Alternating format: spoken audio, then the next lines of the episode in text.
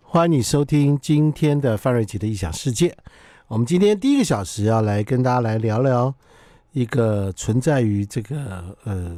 家庭同才之间一个很重要的人际关系的一个症候群。这个症候群叫做导演症候群啊。为什么叫导演症候群呢？我们今天这位特别来宾呢，他是来自于呃新竹的这个诊所马大元诊所的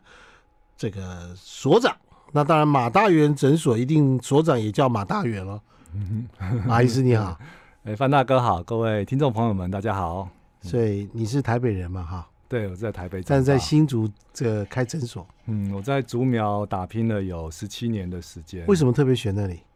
诶，就偶然的机缘，先是到新竹，啊？然后在苗栗也待了十二年，我就觉得都是小而美，嗯而且我现在选择住在苗栗，因为它就像是即使是市中心，苗栗市市中心都很像在乡下，嗯，就非常的轻松。轻松，对，所以我每次有机会回到台北，就觉得哇，血压 上升，心哈哈。跳加快，对，自律神经的跟大家介症状绍一，下，马医师是从事于精神嗯，精神科，精神科然啊医后师，现在很多都叫身心科，身心科对啊，，嗯他的诊所在竹科的出入口，出入，口，对，所以想必你的这个呃客户啊嗯， 有很多来自于竹科的对呃工程师，对，我现在诊所开了两年多，然后挂号，今天我特别看一下，挂到了四千五百多号，那有统计起来有一千多人都是主科的工程师，你已经有看了四千五百多人次啊！人次对，嗯我这们个因为我没有见进过精神科医医医那个门诊，嗯你都要跟他们讲很久很久话吗？呃，其实我们希望跟跟来宾聊久一点啦。嗯，但是有时候像我礼拜二看了一百三十多位，就就会很时间就会很仓促。对，对啊，这是等于是我们台湾医疗的一个很不得哦你已的礼拜事二要看一百多位， 对三节早上九点钟做下去，起来已经快要十二点了。晚上十二 点，嗯，对你不是也好像应该看医生了吗？对啊，感觉对啊上我觉得 两年下来，之前我在医院待了二十年嘛，几乎都没有开诊所这两年累啊。哦，嗯是哈，自己开诊所就很累。啊对，，因为都等于说来宾都是指定要要跟医生谈到话嘛。当然啦，对啊，四千多位你要跟他谈过，对啊我的天呐、哈、嗯好，那我们今天来聊到什么叫导演症候群，这是你最近写的这本书。对，好，来跟大家解释一下。因为你你看到、我坐在位置上嘛，哈，一个一位一位患者来跟我倒垃圾，嗯我就心里在一直盘算说，诶好像有一个规律性哦，嗯就大多数人的烦恼都是非常非常的类似。嗯好，我讲我讲一个情境，比如说呃，一位太太她的先生外遇了，嗯，这个太太情绪会不会很大？会当然对不对？那追究其原因，就是说他心中好像有一套剧本，嗯就是我的婚姻一定是要幸福美满的，他希望嘛，对，他这是没错啊人之常情，对啊。他没错啊。然后，可是这个这个一定没错、哦，可是他无形中他就把先生当成他这这一出电影电影里面的的这个角色了，所以太太是导演，导演，然后先生周围的人都是演员，啊嗯包括先生，包括孩子哦，所以先生你们要按照导演的意愿嗯，的如意果念去演这个剧本。对，一旦没有照这个剧本来演的话，哇，要么忧郁，要么嗯焦虑，要么崩溃，对不哦，对？所以先生外遇了，就是不按剧本写。对，就完全没办法接受。那对孩子，我花了那么多时间去教育他，去给他补习，结果没考好，哇，马上也崩溃了。所以他就到你诊间来，对，嗯，医很师多这样子，马医 师，我该怎么办？对啊，嗯，那我就你通常碰到一个外遇先生外遇的嗯太太嗯来跟你倾诉这个事情的时候，嗯，你通常怎么办？他他可以开药吗？没有办法嘛。哎，这个我们可以从身心来来去评估了哈。是我，不知道大家有没有这种经验，就是明明是一件呃通常很难过的事情，但是你的心就是感受上是平静的、轻松的，你想起来这个事情就觉得还好。比对如，说我我爸爸前年过世嘛，嗯刚刚过世一定是每次想到都很难过。嗯哼，然后后来偶然有一次我在去健身房运动完，然后又冲个澡，还蛮舒服的状态下，去回想过去跟爸爸相处啊，这这点点滴滴，我就突然觉得那个感觉不是失落，也不是难过了，而是一种温馨、轻松的感觉。好，就觉得人生中曾经有这位爸爸，就很呃非常非常的珍贵，嗯哼，也非常的满足啊。嗯那一般人会想说啊，你的想法变了，所以说这个心情好起来了。但是也有可能是相反哦，就是我我的生理状态下，生理状态 OK 的，身平心静的的互相影响，对，所以其实是身心互相影响。嗯，所以以这种像是呃外遇，然后很有很大非常非常负面的情绪，有可能你情绪本来就是波动会很大，对嗯你的神经比较敏感。好，或者我们精神科讲说血清素不足，嗯哼，好，血清素在大脑是负责平静嘛，嗯哼，血清素不足的话，就任何事情好就会造成很大的波动。嗯好，然后这个时候可能就需要说一些外来的像调理血清素的这类药物，哦，其实就是我们们讲的抗忧郁药物啦。嗯好，这是生理的层面。 ，OK，那想法的层面当然就，呃，就有其实是你仔细想，有很大的弹性哦。有的人，我们我们不要讲外，我们讲离婚好了。好，我们今天休息一下哈嗯，我们来讲，当这样的讲法想法上的弹性是什么哈？对对对。好 I like Ealing Sound. I like radio. 欢迎你回到范瑞杰的异想世界。我们今天和来自于新竹的马大元诊所的呃马大元医师哈，马医师他是精神科的医师啊，自己在开业。不过他写了一本书叫做《导演症候群》，嗯我们人生都有一个自己想要走的剧本，嗯，所以在这个剧本里面，每一个人都希望别人配合着他对把，这个剧本完成。没错。所以我们都是我们人生中的导演，人生剧本中的导演。嗯对当某个演员，特别是男主角或女主角， 跑龙套的不演就算了， 对不嗯对？对，但是呢，配角嘞，好勉勉强强。可是男女主角不按照你的版版本走，嗯抱歉，那就会出事了。嗯，对所以各样的官能症就出现了。对好，我们刚刚讲到，马上讲到说，你的整间可能一个来了一个外遇的先生，外遇的太太，嗯对不对？好，对，那他可以用通过用药，可以让他心情稍微平静一点。嗯但是想法上怎么办呢？对，所以这个想法上哈，我们都会认为，我觉得大大多数的人都被这个叫做大众的文化绑架了，嗯，就觉得只只有一套版本嘛，嗯，就是先生外遇，那就代表我的婚姻整个失败了，嗯甚至甚至等于我的人生都失败了，嗯，对不对？对，好像是这样。对，然后就一连串的情绪就出来了。嗯那我因为一开始其实是当然是以这个心情呃情绪上的支持为主嘛，哈。嗯那等到双方这个互信的关系建立的时候，我们就会谈的比较深。嗯好，通常我的做法就是从这个目目标式的思考来谈起。嗯我会问当事人说：“你真正想要的是什么嗯？”然后很他通常很直觉就说：“那当然是我先生回来啊，嗯回心转意啊，当然了，对我好啊。”当然了，对，我说没有没有，那不是你真正要的，你真正要是吗的是什么？我说，哎、你幼稚园的时候，你先有有你先生这个人在你旁边吗？没有啊，没有嘛。可是幼稚园的时候，是不是你人生中算蛮开蛮开心开朗的？是的，对不对？所以没有这个人，我们也是可以开心的哦。所以我们真正要的是什么？嗯好，然后最后通常都会导出一个结论说，其实我们要的是一个真正相知相惜的伴侣。是，对，那问题就来了、哦，一定得这个人吗？一定得这个负心汉吗？ OK，好， 这倒是一个很好的问题，对不对？啊对我，我打一个比方，虽然这个比方有点不是这么的类似啦。我说有个人想要变有钱，但是他说我非这张千元大钞不要，你觉得他会不会变有钱？不会，对不对？好，所以就是一定要把心态打开。好，然后就是以导演曾厚群的观点来看，就是说你怎么知道先生外遇，甚至先生离去，一定是一个坏事情呢？嗯，OK，剧本上原来是这样写的啊，对，对，这样子的话，你看看我如果呃婚姻破碎了，嗯老公外遇了，嗯，我们的家庭就分开了，对，我就是一个被抛弃的女人。嗯，对，嗯所以我我我要面对怎么面对我的同 才、姐妹淘、父母、朋友、同事？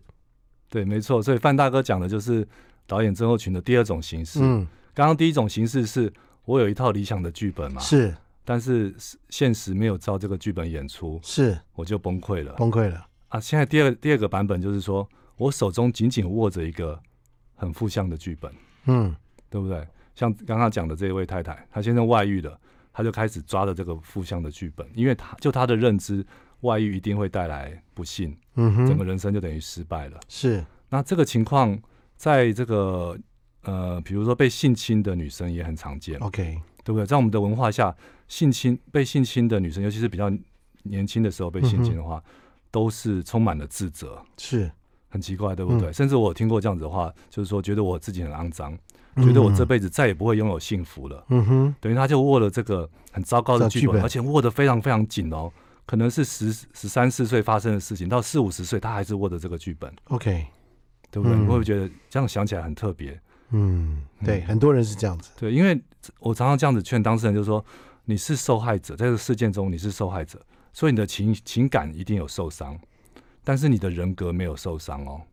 就是你生而为人的价值没有受损，嗯，所以你不需要自我贬低啊。对你还是对你来讲，不管你遭遇什么事情，外遇或性侵，嗯，你这个人还是在这里，对对不对？对不知道人就是不知道啊。对啊，我们生而为人那个独一价、独一你无二的站价值是一你直站在马路上，你知道有人离婚吗？你知道有 人被性侵吗？你看不出来吧？对啊对啊对，所以范大哥这个比喻也很棒，你知道马路上你怎么知道？那你既然看不出来别人，别人也看不出来你啊。对啊，所以我们的价值是一直存在的，对，反而是做错事、做坏事的人，他的人格受损了。嗯，对不？对？所以，我们我们我们是受害者，我们不需要自责，受害者不用自责。对，也嗯不更不需要得忧郁症，反而是做错事、做坏事的人，他们应该得忧郁症，嗯 对。所以，这个就是第二种状况，就是呃，像我的序文中有有一位黄光国教授哈，是，他学识非常渊博，他一看就看出来说啊，你讲的这个状况就是我们受到这个大众文化的一个等于绑是一架个对对对绑架，对制式的标准，对你应该这样走会是这样，对不对？对。啊，马医师，你小时候有被绑架吗？我小时候，我算非常非常幸福，嗯，就是一般孩子会听到的这些话，比如说功课写完了没啊？嗯考试考得怎么样啊？嗯你暑假作业做完了没？嗯，没有，在我的记忆库里没有这些话语。你爸妈不跟你讲这个的。对，就是一般的孩子是圈养嘛，嗯，啊，我们家是放养。哦，你是放羊，是 放山鸡那一类的，对不对？对，我没有放牛吃草，对，对不对？我我回想我的小时候童年很特别。第一个，我没有上幼稚园，然后我小时候玩的事情也很特别哦。就这种事情，如果发生在现在，会被好会被爸妈打没关死。系，我们来我 们来休息一下，待会来聊。好，好，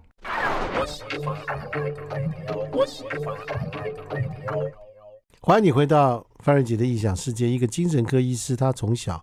你知道念医师，应该父母亲应该盯他功课啦、嗯管教啦，应该很 多。马大元马医师嘞，嗯。很大条，神经很大条， 父母亲神经很大条，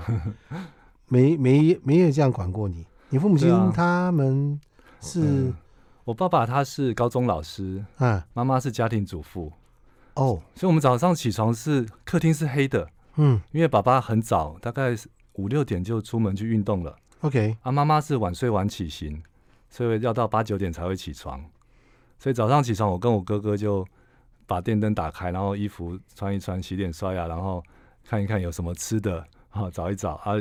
没有吃的就摸摸鼻子就去上学了，是啊， 所以我后来听说那个，比如说爸妈要叫孩子起床，我听到这个事情都非常非常的讶异。我想嗯，说起床不是自己的事情 吗？所以小时候都自己摸闹钟起来了，对自己准备早餐了，对妈就放牛吃草了。对，所以就等于这你种爸爸也环没意境。见，哎，我讲一个我讲两个例子哈，大家可以更更可以揣摩我的爸妈的教养方式。第一个是因为我没有没有读幼稚园嘛，嗯，就是我爸我去抽签抽公立幼稚园，一抽没抽到、嗯啊，不要读了， 这么随性。 对，然后我就自己要发展一些自己的游戏，然后我喜欢往高处爬。好，嗯这不是比喻啊，就是真的去爬，就爬到墙头，再爬。我是住在一个像眷村一样的地方，嗯就爬到大家的屋顶上，就在那个石棉瓦上面走。然后我就每天想说，我怎么样从这个眷村的 A 点走到 B 点，再从 B 点走到 C 点。你小时候是这种小孩，然后对我现在完回想说全，是属于然后啊，常常被邻居骂，都屋顶要掉要破了什么，我就想说，哎、对啊，我为什么没有因为这个事情被父母亲责骂过？嗯这很奇特哈。然后还有一次是小学，我我的哥哥大概五年级，我大概四年级，我们两个就坐着公车去呃碧潭游泳。嗯我们那时候刚前一个暑假参加过一个游泳班嘛，嗯哎、觉得自己会游泳了，很厉害。好，就两个就，我家是住在植植物园那边，那时候坐公车要坐快要一个小时，坐到碧潭，然后两个游就就去游泳，弄得全身都泥巴回家。哎、我爸妈也没有讲任何的话、哎，所以我现在回想说，好特别哦，就是这种教育方式。你有跟你爸妈谈过这事吗？哎、没有仔细谈， 就就是为什么对孩子这么的信任？嗯，这个是非常非常难得的。你结婚了吗？哦，我结婚了你，有小孩吗？我的小孩蛮 多的，我有四位孩子， 都你生的哈？哎对，不，我要而且确定一下是一位接一位，啊，而因为且都是男生，哦，四个男的啊，对，所哇，以很多人说家哎里可以组一个篮球队了，很对热不对闹啊，很热大闹家都说，哎，你四个男生要不要拼一个女儿？我都说四个儿子，四个 儿子。四个 啊，对，不过我很幸运，我太太就是儿童治疗师啦，哦，她就是平常在带自闭所以儿、过动儿。所以你对你儿子也是放任式教育哦，我我讲一个例子哦，因为我太太她是治疗师，所以她多多少少会管。 ，OK？ 那四个男生非常非常难管，当然而，且长大了就有自主意识。对，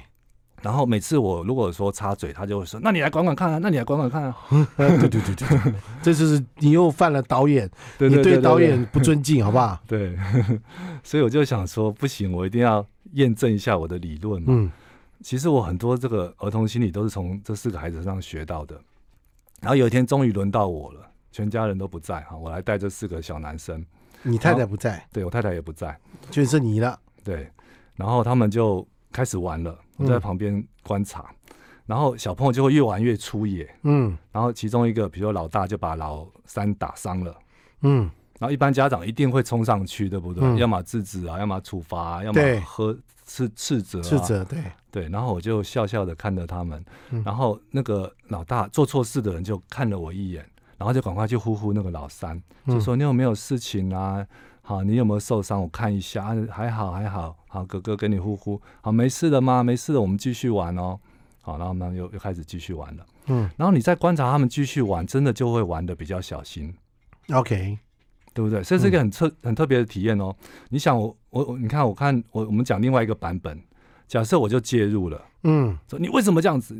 你这么粗心大意？对啊，，哥哥怎么可以这样子？太太粗心了。哎，下标签，对不对？嗯哥哥就会认为说我是一个粗心大意的人。然后第二个第二个认知是什么？爸爸讨厌我，嗯对不对？我们想要处理事情，但是孩子的认知就是，第一个我是一个粗心大意的孩，子，对，第二个是爸爸讨厌我，嗯，好，然后如果再叫他去罚站啊，如果再赏一巴掌，那更惨，那心灵的创这伤是都出这来是常常有的事情，对，而且会结下冤仇，你知觉道？得越丑。对，因为孩子都其实都会记在心里，等到他到青少年的时候，哈，为什么现在这么多青少年都问题丛生？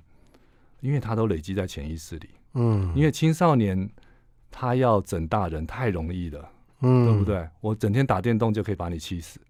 对，女生，我交男朋友我不不跟你讲，我就对可以让你担心到死。对，所以这个都是有前因后果的啊。所以就在就在那那一次的这个体验中，我就发现说，哎，好像我真的要放掉导演的身份，好，就用一个旁观旁观者用观众的身份，观众对。其实导演的相反不是冷漠，也不嗯是说、呃就是放纵，哦嗯而是一种接纳嗯接纳，嗯，嗯是，带着温暖的接纳。所以在你们家谁是导演？我们家哦，其实大家都是导演，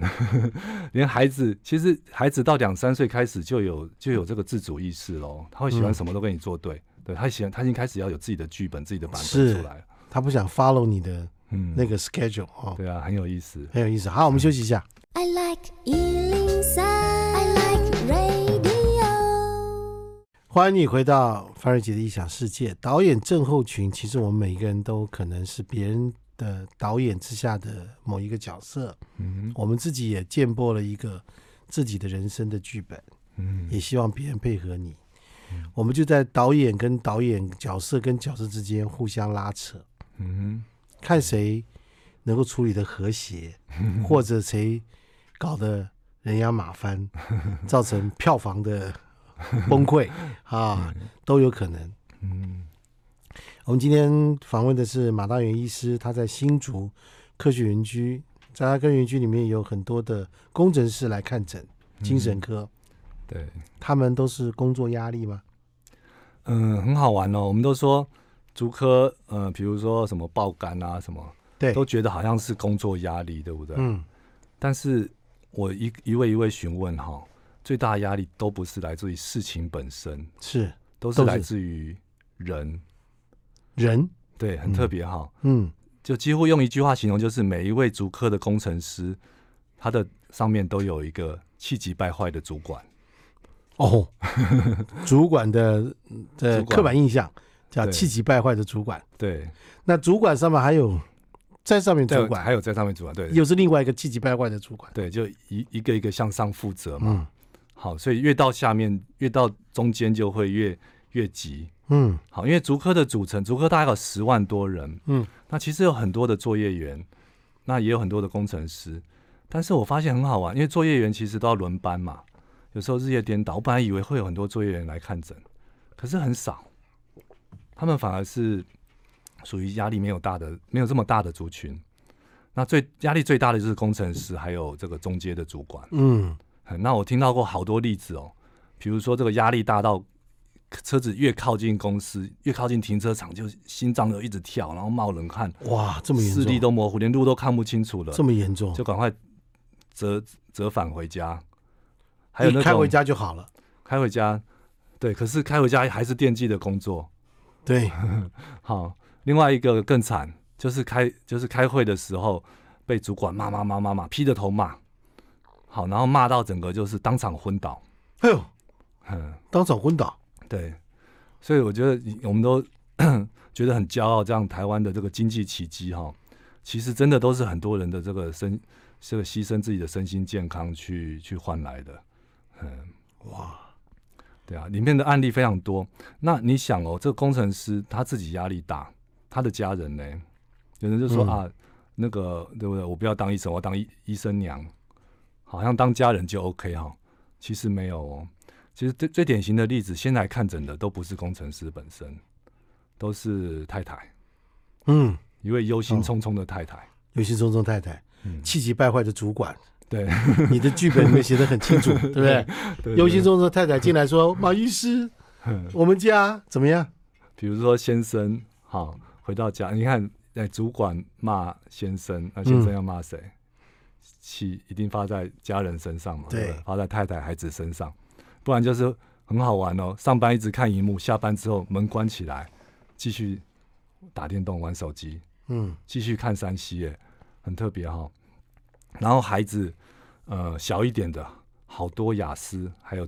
雅斯伯格症哈、还有这个注意力不足过动症。嗯，嗯，然后这个到了青少年的时候，有的就会变成说，呃，像女生很多是情绪困扰。好，大概国高中的女生，如果不快乐的话，你只要问一句话哦，嗯你说，当你心情最差的时候，会不会想要伤害自己？大概十个有八个就会把袖子撩起来给你看她的伤口。耶、好普遍哦，这个在都会区好普遍，好就会，其实这个伤口光看伤口都可以下诊断，有一种是割得很整齐的，淡淡的，但是有一道比较深，那就表示对，这个是叫做呃非解离型的自我伤害，他为了转移这个负面的情绪，可能塞在胸口很不舒服， OK，好然后他就开始割，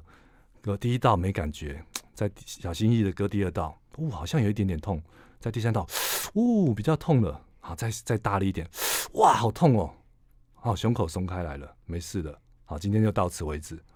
所以他是啊，哦，有人这样子做的哦、哎，很整齐，你看他的伤口就是很整齐，不会交错哦，然后浅浅的，只有一道比较深，这个比较多啊。第二形式叫做解离型，这个比较麻烦，就他都他会进入一个像像被催眠的状态，完全不知道疼痛，嗯然后刀子啊、剪刀啊那种眉眉笔拿出来就开始刮，开始割，割的乱七八糟，好像切这个花枝一样哈、纵横交错，有时候切的比较深，还会还会伤到这个肌腱啊、神耶、经。然后自己中间都没有知觉，是血可能血滴到滴到裤子上啊，才突然醒过来。好，那在这个之前都会有这个很多负面的想法一直在脑海中围绕，比如说你很糟糕啦，你没用啦，好，你很失败，没有人爱你，没有人喜欢你啦。好，然后这些负面的想法一直围绕之后，最后就做出自我伤害行为。嗯，所以所就以我们听到这里，我就想说，各位父母亲啊，这个你的孩子如果穿长袖啊，哦，对，可能要注意一要下注意一。下，夏天嗯在穿长袖要注意一下。可是这不是最普遍的哦，更普遍是男生的问题。好，我们先休息一下。好，哎呀，听你讲起来，这是这个社会上真的充满了许多真的很辛苦的人啊。对，好，来我们休息一下。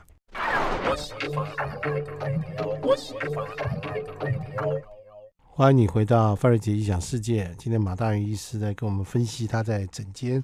看到了这个综合起来的所谓叫导演症候群。这本书呢，基本上是呃一个心理这个精神科医师，他针对他现在实际的临床经验，嗯他所写出来一本可以帮助，可能你看了以后可以帮助你去跟你身边或自己自我对话的一种沟通嗯，啊，去了解到底你是不是一个嗯气急败坏的导演，嗯，忧心忡忡的导 演，冷漠的导演，或者你是一个不尽责的导演，嗯哦，都可能。好，那我想做导演没有不好，对。没错但是重点是说不一定剧本要只有一个，对，没错没错，哇，范大哥一下就抓到重点了，是不？是？嗯，没对，错所以精神科医师比较赚不到我的 钱，所以我太们厉害了因为我们自己都会随时会换，所以我老婆常常骂我说你都变来变 去，对我说不变不变怎么通？哎，好嗯，OK。那刚刚我们提到一些小年轻的小孩子，因为没办法疏解压力会自残，嗯，当然这个东西我们要大家跟大家说，这个自残的这个行为，可能父母亲要多注意一下。如果发现对小孩有这样的行为，赶快带他去看医师，嗯去求去专寻业去求求专业人的帮忙，对不对？嗯你刚说男生更更可怕，对，因为这本书哈，《导演症候群》里面很大的篇幅都在探讨亲子了。嗯那大家仔细想哦，就是我们的孩子，其实他人生最大的压力是他跟这个世界的事情，，对对不对？这个世界已经够艰困了哦，对，所以我们父母应该是像是一个啦啦队嗯，或者后勤补给的角色。是，可是很多家庭不是哦，嗯是父母是孩子最大的压力来源，嗯，对不这对？个这常个有非常非常常见这。常有的，对对，所以这个就是导演型的父母啦。对好，那孩子承受的压力之后嘞，他跟你的关系就越来越差，就破裂了。是，好，我们常常讲说，孩子愿意让自己越来越好，或者不愿意学坏，有很大的一个动机，就是因为我我爱我的父母，我在意我父母的感受，对不对？嗯但是当这个关系一旦破裂之后，那就变成倒过来了，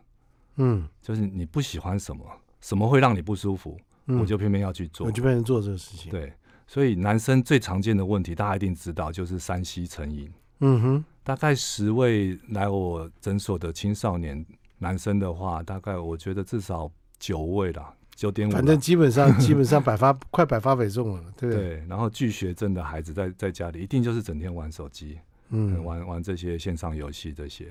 整天玩，对对，然后很多家长就说，到底怎么办？好，到底怎么帮他戒除这个瘾？嗯，好好，那这是大问题哦，对，这是现在的社会一个非常非常大的一个议题啦。嗯，我都甚至想要建议政府说，应该要比照这个烟酒一样，要这个线上游戏应该要有健康捐。嗯嗯，因为太多太多的孩子都是等于是栽在这个上面了。嗯，嗯，而且国外的研究，它真的就像是一个毒瘾一样，是会无法自拔的。台湾青少年很大的问题，除了现现在游戏之外，就是另外就是毒品，毒品，对对，很大的问题嗯啊，也是泛滥。对，那线上游戏是合法的，毒品是嗯非法的。非法的，但是合法的东西更可怕，对，它的影响面可能造成了很多很多大量的问题。嗯，这不要说是青少年了，我常常在捷运上看到那个娃娃车上面的小孩子，妈妈就拿手机丢给他，让他去按，对对对去安抚他。对，因为这个太常见了。比如说哥哥跟弟弟一直吵架打架，或一直撸你，你一人发一个平板，哇，就对是。天下太平，见证奇迹的时刻，对不对？就再也不会来烦你了。而且更好更好的是说，你都不用教他怎么玩，他自己摸索就什么都会了，什么都会了，嗯对啊。可兄是弟感情从此好的不得了。对啊，这个就但是长期下来，这个大脑就会变成一个叫做电玩的大脑，电玩大脑，他只习惯这个山西世界的逻辑，是他他他回到真实世界就格格不入了。是我以前有一个朋友，嗯他是一个非常有名的风水老师，嗯非常有名哦。嗯然后呢，我们身边很多朋友都说啊，请老师来家里看看啦，或者指点迷津啦。嗯，但他人生最痛苦的一件事情就是他的孩子不跟他讲话。哦，他一天来求助于我，他说：“嗯范先，我帮多少人指点迷津，嗯可是我的我的我的孩子，我最爱的儿子，嗯他却是在门缝里看我。”嗯，门缝里看我，你就知道意思对吧？，这个很常见。他说我不知道该怎么办，你可不可以告诉我，或你帮我去跟我儿子聊一聊？嗯，这就是导演症症候群里面的一个对，所以很多这样子的案例。好，那怎么办呢？其实这本书里面讲，其实心理学也是这样子，有一个主流的这个共识啦，就是改变别人唯一最有效率、最快的方法就是改变自己。嗯很奇怪哈，嗯因为你你想，比如说一个女生说：“我希望我的老公更爱我。嗯”我跟你讲不会实现，因为这这是由他的决定，不是由你对决定啊。我希望改善我的老公，我跟我老公的关系。你通常都是想改别人，没有想改自己，对，好，如果是改善彼此的关系的话，就一半一半，因为一人负责一半嘛。是但有一个有一个目标是一定会成功，就是我希望让我自己更有吸引力。是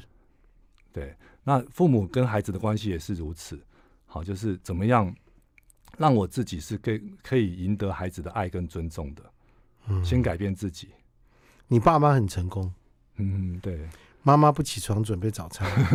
爸爸也不理，也不用，也不会骂妈妈说你怎么不帮他照顾孩子。嗯，所以小孩子长大以后觉得说奇怪，为什么自己自己早上起来这件事情是一件很奇怪的事情？不是妈妈呃会叫小孩，这哪是会这样子嘞？对自己就起来就好了嘛。而且对我我爸爸像他很他的很多话，他很少话，但是都画龙点睛。嗯好，比如说这个他，你觉你做的不错的话，他就说哇，你怎么那么厉害，我都不知道，嗯你就会觉得哇，原来被爸爸肯定是这么开心的一件嗯，事情父，权嗯，父权的肯定，特别对男生来讲很重非要。常非常重要。然后有一次我跟他要一个东西，他也是这样讲，他说你从来都不跟我要东西耶，所以这辈子你跟我要什么，我一定会一定会帮你，一定会给你。那你爸根本就是你的老这个很厉害的心理辅导。对，所以这样这样子讲之后，我就更不敢，更不会跟他要东西了，反而嗯是会非常尊敬、非常爱这位爸爸，是，对不对？嗯哎呀，好，我们今天谢谢马大爷马医师，好，谢谢他的范这大本哥书叫《导演症候群》。嗯，如果你的生命中有嗯一些状况啊，可以买这本书来看看。对。好，谢谢马医师。